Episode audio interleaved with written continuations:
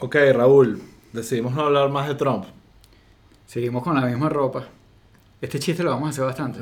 No, el de la ropa ya, ya se acabó. Ya lo hicimos. Sí, se Ok, acabó. perfecto. Pero el de Trump sí, bueno, porque vamos a hablar de Trump. pues. Ah. Damn it.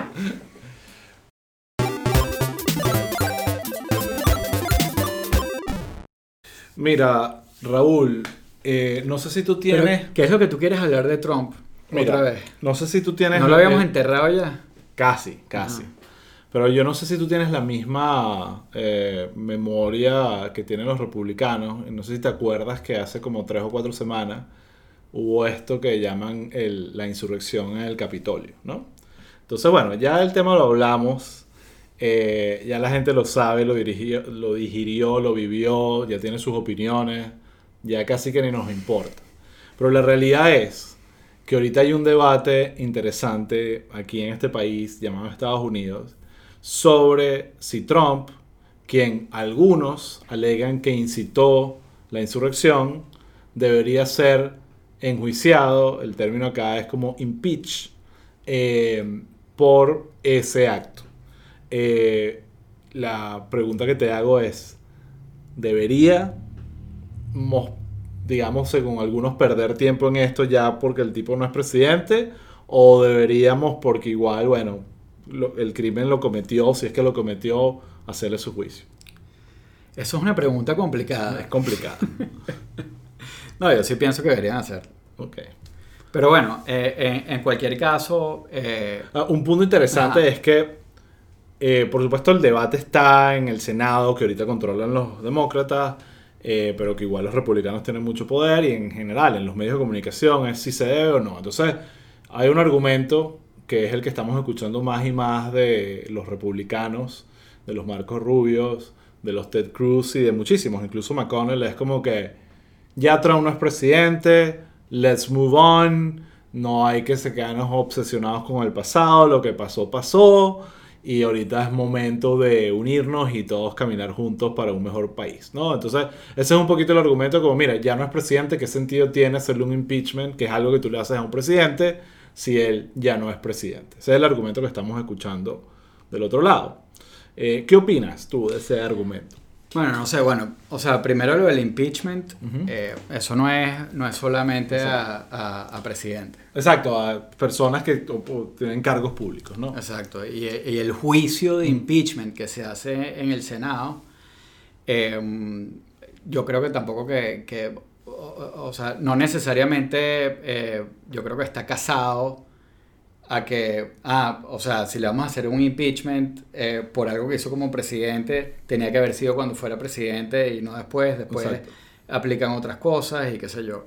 Obviamente que el, el endgame de esto es, eh, de los demócratas, es eh, lograr el impeachment para una vez logrado el impeachment, eh, aprobar eh, la prohibición de que Trump se pueda lanzar otra vez a un cargo público. Que eso es clave, porque es lo, es es lo O sea, que lo esa, es la a la parte, realidad. esa es la parte como práctica. No es solo que quieren, sino lo que quieren evitar es que, que una persona con ese eh, prontuario vuelva a tener un cargo público que obviamente sería presidente. Trump no se va a lanzar la- alcalde de, de- La- de eh, bueno, no, pero si pudiera. Pudiera, pero no lo va a hacer. ¿Qué? ¿Qué? Que no se lanza gobernador de Florida. Tú- el estado donde estás tú. Después de ser presidente, tú no conoces el ego del personaje. Trump es un loco, él no le importa. Exacto. O sea, él No, o sea- dirá que Florida es mejor que Estados Unidos, o sea, no le importa nada. Pero independientemente de eso, o sea, obviamente esto, tiene, eh, eh, esto tiene como dos niveles, ¿no? Uno es como la parte de justicia y, y de, y de que lo que pasó, recordemos que, o sea, los tipos invadieron el Capitolio. O sea, esa imagen Hubo muertos. eh, hubo muertos, eh, hubo cinco muertos. O sea, eso es una imagen que no, que, que- que no se nos va a borrar. Sí, sí, sí. Eh, entonces, o sea, hay una parte importante ahí de, de lidiar Ojo, y que con cada vez sale más y más información que hubo un plan realmente Hay- de tumbar el gobierno. Hay una parte, hay una parte importante de, de- de lidiar con, con esa situación. eh, y, o o sea, no solo eh, perseguir y enjuiciar, o sea, es perseguir y enjuiciar a todos los involucrados. A lo mejor Trump no fue el que se sentó y dijo y que eh, el de los cachos entra por aquí, el de allá por allá, pero definitivamente es un involucrado. El article of impeachment que ellos, eh, eh, que ellos introdujeron y que se aprobó eh, hace un par de días tenía como tres argumentos para hablar como de esta de incitación a la violencia y, y, y, para argumentar el impeachment a Trump. el primero es que es abierto y que todos lo sabemos fue la, la, o sea, Trump negado a aceptar no solo aceptar el resultado de las elecciones, sino a decir que se había hecho trampa y que él había ganado. O sea, ya por ese lado, o sea, ese es uno de los argumentos como para... para Calentarla. Exacto. Eh, después, eh, la parte de, la literal incitación al, a, lo que pasó el 6 de enero. Que eh, se puede argumentar, o sea, no necesariamente es literal, pero definitivamente Sí, exacto. Definitivamente. O sea, e, e, esa, esa, esa pues. parte es bien complicada porque, bueno, obviamente tú tienes que, pero como con todo tienes que armar el argumento. Lo que pasa es que Trump eh, eh, eh, era un animal desbocado, que era algo que le gustaba mucho a sus seguidores, pero por otro lado son las cosas que te agarran en la bajadita, los tweets que escribiste, lo que dijiste. En Hay un momento clave que muchos han comentado es que él da ese discurso en el elipsis que es donde dice lo fight like hell. Y sí, through hell. Que eh, Y que eso es como 15 minutos caminando del Capitolio. O sea, el que estaba en Washington sabe que eso es un, literalmente una calle que bajas y llegas hasta allá. Eh, muchos dicen que la pregunta es si él y los que estaban en esa tarima con él sabían ya que eso iba a pasar en ese momento, hay una conexión mucho más clara y evidente, pero no realmente hasta ahorita no hay ninguna evidencia que diga que ellos sabían que eso iba a pasar. Porque ya sabiendo que iba a pasar, todas esas palabras toman un, un valor totalmente distinto. Y, y, lo otro, eh, el otro punto, sí, claro, y, yo creo que eh, eso que tú dijiste, eh, o sea, es importante preguntarse, o sea, primero, si, si pasó y si importa, o sea, si pasó que Trump conectó eh, que su discurso iba a desembocar en, lo, del, eh, en lo que pasó, en la insurrección. Exacto. Y la segunda pregunta es, ¿importa? ¿Importa que él haya... O sea, definitivamente es un agravante si, lo, si lo que él esperaba era eso. Y, si, eh, y, obviamente, si lo planeó y se sentó con alguien y dijo, vamos a, vamos a hacer, este, vamos a tomar el Congreso, obviamente que ahí sí, mira, pone las esposas. Pero, pero la pregunta es, y que es la más difícil de responder, es esa, pues, es si, es si él hizo esa conexión. Y la segunda es, ¿importa? Yo creo que definitivamente no importa. O sea, lo que importa son las consecuencias, porque nadie puede alogar su propia torpeza. Sí. Yo creo que el hecho de que se haya sabido que eso iba a pasar simplemente habla de que hubo coordinación. Claro. Y por lo tanto ahí el, el elemento no es tanto el conocer y que tú sabías lo que estabas diciendo con lo que iba a pasar, sino el hecho de que había coordinación, que, que, es lo que... Entonces, el, el, hay un tercer punto que es importante eh, sobre el... Eh, eh, o sea, la base del impeachment que, que ellos incluyeron en, el Article of Impeachment, que fue la llamada eh, que, que, eh, que, Trump le hizo al secretario de, Estado de Georgia. Georgia, exactamente. Eh, donde lo presiona. Donde tú sabes. Sí, sí, esa es literalmente un mafioso llamando a una víctima para extorsionarla.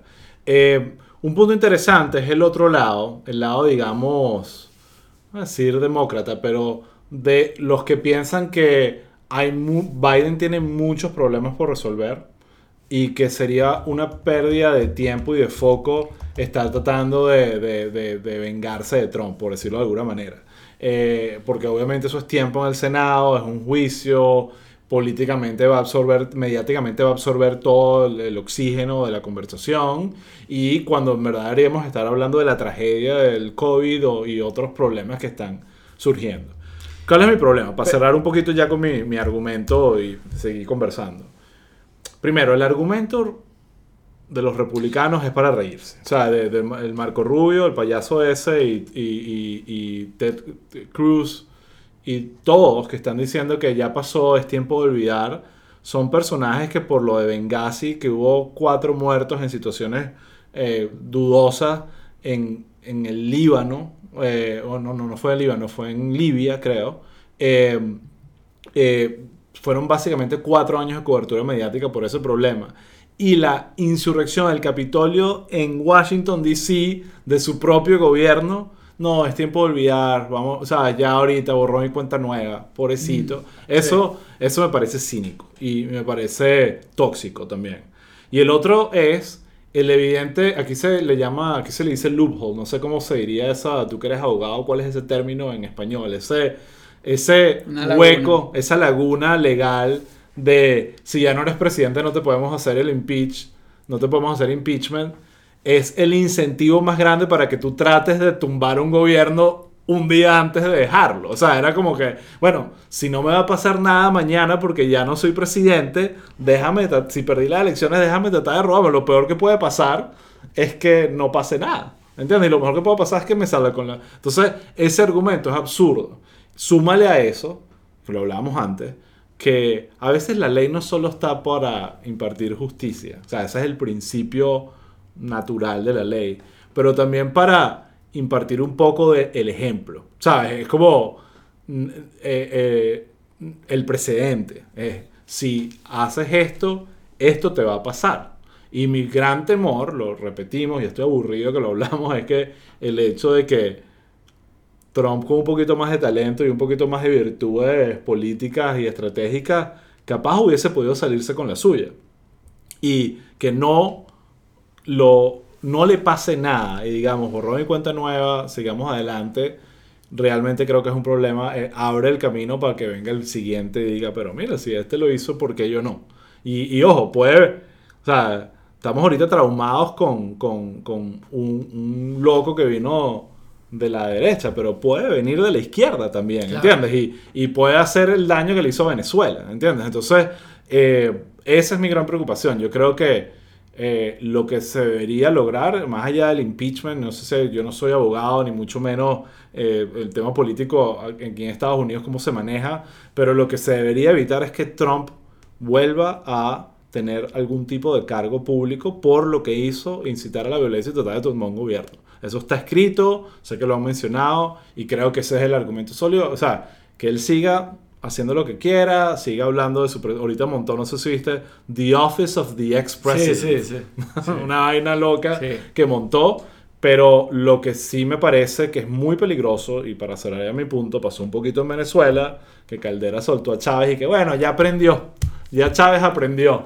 Y bueno, y, sí, y- más, más complicado. es más complicado, pero es un poco el tema de que a veces a- a- si le das a, a personas como estas Sí. que no tienen ningún tipo de eh, valor y respeto por la democracia, o sea, le das un segundo chance, capaz lo van a tomar. Y eso es lo que, lo que me preocupa que pueda pasar con Trump. Bueno, una de las cosas, yo creo que, que tú dijiste de algunos demócratas que, o sea, yo, a mí me parece que antes de la, de que, de la inauguration, eh, Biden dijo algo como que, mira, chévere lo del impeachment, pero hay cosas que, o sea, asegúrense de que pueden con todo lo demás. Sí. Entonces- bueno, se habló un poco del de, de el oxígeno que está bien, que existe ahorita. Movieron la cosa el 8 de febrero. Claro. Es para que puedan aprobar, el Senado pueda aprobar a todo el gabinete y empiecen a gobernar. Porque si no es un poco lo que pasa. Yo, o sea, hablamos mucho de medios, pero eh, MSNBC lo prendes ahorita y CNN y siguen obsesionados con Trump, como si fuésemos nosotros ahorita, ¿sabes? Como- pero es todo el tiempo y es como que ya va. eh, COVID, solamente COVID debería ser 24 horas con todo Claro. lo que está pasando ahorita. Sí. Eh, pero bueno, Sí, sorry por pero bueno, eh, en cualquier caso, o sea, yo estoy sintiendo, o sea, esto va a salir y van a quedar unos días para que, para Sí. que sea el, el- el- el juicio, pues, el juicio de impeachment en el Senado. Y yo estoy sintiendo que incluso del lado de los demócratas hay como un... O sea, ellos están como ya haciéndose la idea de que esto no va. Eh, el article of impeachment fue aprobado con 55 votos Ujú. eh, contra 45. Que Exacto. chévere, buenísimo. Pero para, para condenar a Trump Necesita- necesitas 67. Ujú. O sea, necesitas 17 republicanos volteados Y solo tiene 5. y solo tienes 5. Exacto. Entonces, Eso ya es una señal clara de Sí. que Necesitas 17 republicanos. Ellos, ellos el- el- uno de los argumentos ahí que salieron, hubo un motion to dismiss, eh, que era que, que, era inconstitucional el impeachment en estos términos porque, bueno, porque Trump no era presidente. Y, mm, y, mucha gente vio como el resultado de la votación, como que, que muchos republicanos dijeron, eh, bueno, podemos montarnos en este carro para, hacer, para lavarnos las manos y hacernos los locos. Eh, entonces... No, y eh, conscientes de que tienen ahí un... Eso, eso, eso obviamente, ya ves la señal, ya hay muchos demócratas diciendo como que hay que buscar una alternativa porque pareciera que no vamos a tener los votos para, para condenarlo. Y otra cosa también que creo que, que ha resonado bastante fue que, mm, que, Chief Justice Roberts dijo que no iba a presidir. Eh, que, o sea, ¿Quién es Chief Justice? Eh, o sea, es el Chief Justice, eh, o sea, es el, el presidente de la, de la, Corte Suprema. dijo que no iba a presidir la, la, la audiencia porque él solamente, o sea, que a él solamente le correspondería presidir la audiencia a un impeachment a un presidente. Exacto. Entonces, eso además suma al otro argumento, pues. Eh, o sea, no dijo no se puede hacer, pero dijo como no es presidente, yo no voy a presidir. Entonces, ¿qué pasa? La, mi pregunta es, ¿qué pasa si tú intentas dar un golpe de Estado el día antes de, de abandonar el poder? ¿Cuáles son las consecuencias de eso? si literalmente uh, al día siguiente... Es que, yo honestamente no creo que el, el impeachment eh, sea, eh, o sea, sea... La, única vía. Eh, primero, no es la única vía, pero, pero segundo, que, o sea, yo no creo que Chief Justice Roberts esté diciendo el impeachment es inconstitucional. Exacto. Háganlo, pero yo no, lo, yo no puedo porque él no es un sitting president. Sí. Pero le quita. Pero, le, quita fuerza. Le quita fuerza. Definitivamente le quita fuerza. Entonces, lo que, lo que se está hablando ahora en el Senado es de mm, que, bueno, de que si no sale el impeachment, que, que están redactando un, un, voto de censura en contra del expresidente Trump. Que es básicamente como una inhabilitación. slap in the wrist. No, no, no. Ni siquiera. Inhabilitación. Ni siquiera. O sea, que Trump podría volverse a lanzar como candidato. Que por cierto es, interesante. es un acto de repudio. Sí. Ok. Estoy harto, estoy harto de los símbolos y las manifestaciones. Yo, Pero, eh, volviendo, un tema interesante, es un poco desviado, pero va al mismo punto. Sabes que habíamos hablado de Trump con la idea de sacar el Patriot Party, el Partido Patriota. Parecer eso se desinfló. Eh, y lo que leí por ahí es que el mismo Trump salió a, decir que él no iba a participar en ese partido y que todas esas iniciativas que estaban surgiendo las negaba. Lo, lo que pareciera como ya el, em, el modo eh, quid pro, quo que está negociando con los republicanos, ese es el rumor que está diciendo, ah, mira, yo no básicamente destruyo tu partido. Mm. Eh, a cambio de que tú no me hagas el impeachment. Y dejemos eso así y, y, eso de alguna forma otra vez mete a Trump en el carril republicano, que ah, obviamente sabes cómo son de locos en este país que ya están haciendo encuestas para las próximas presidenciales y Trump es el candidato favorito ahorita de los republicanos. Entonces, eso es un tema que ellos mismos están debatiendo, si su futuro como partido es Trump, es Trump o el trumpismo o si realmente... Y al final creo que está más en manos de Trump que de nadie. O sea, Trump puede decidir... Yo, yo a veces estaba pensando, capaz Trump ahorita está diciendo, ya va, soy el hombre más feliz del universo. Acabo de ser presidente. Tuve toda esta vida increíble y ahorita ya no tengo esta presión de que me tengan que poner a trabajar, despertar temprano porque alguien explotó. ¿Sabes? Como que ahorita yo lo que puedo hacer es jugar golf y vivir sobre esta plataforma que, que ya está creada.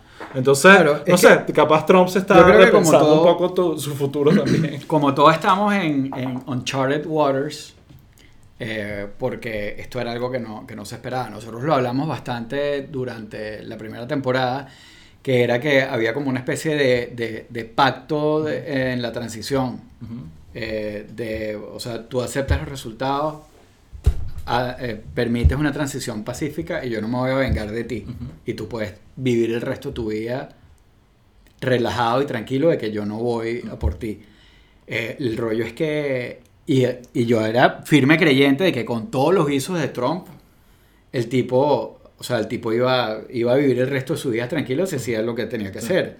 El rollo es que no hizo lo que tenía que No hacer. hizo. No, hubo- Pero, eh, no, eh, fue o sea, no fue una transición pacífica. No fue. Y parte del problema es que pareciera ser que más allá de Trump es el Partido Republicano que tiene como que un poco este virus antidemocrático en ellos y ni siquiera se han dado cuenta. Es, es un tema de que siguen, o sea, al final eh, eh, ha podido ser muy fácil simplemente sacar a Trump del sistema con lo que hizo, porque lo que pareciera que va a venir a, a como, como dice acá, coming back, eh, back to hunt us, es que los republicanos van a dejar ir tranquilo a Trump, los demócratas no van a poder hacer nada y va a volver a pasar. O sea, entonces lo, lo que...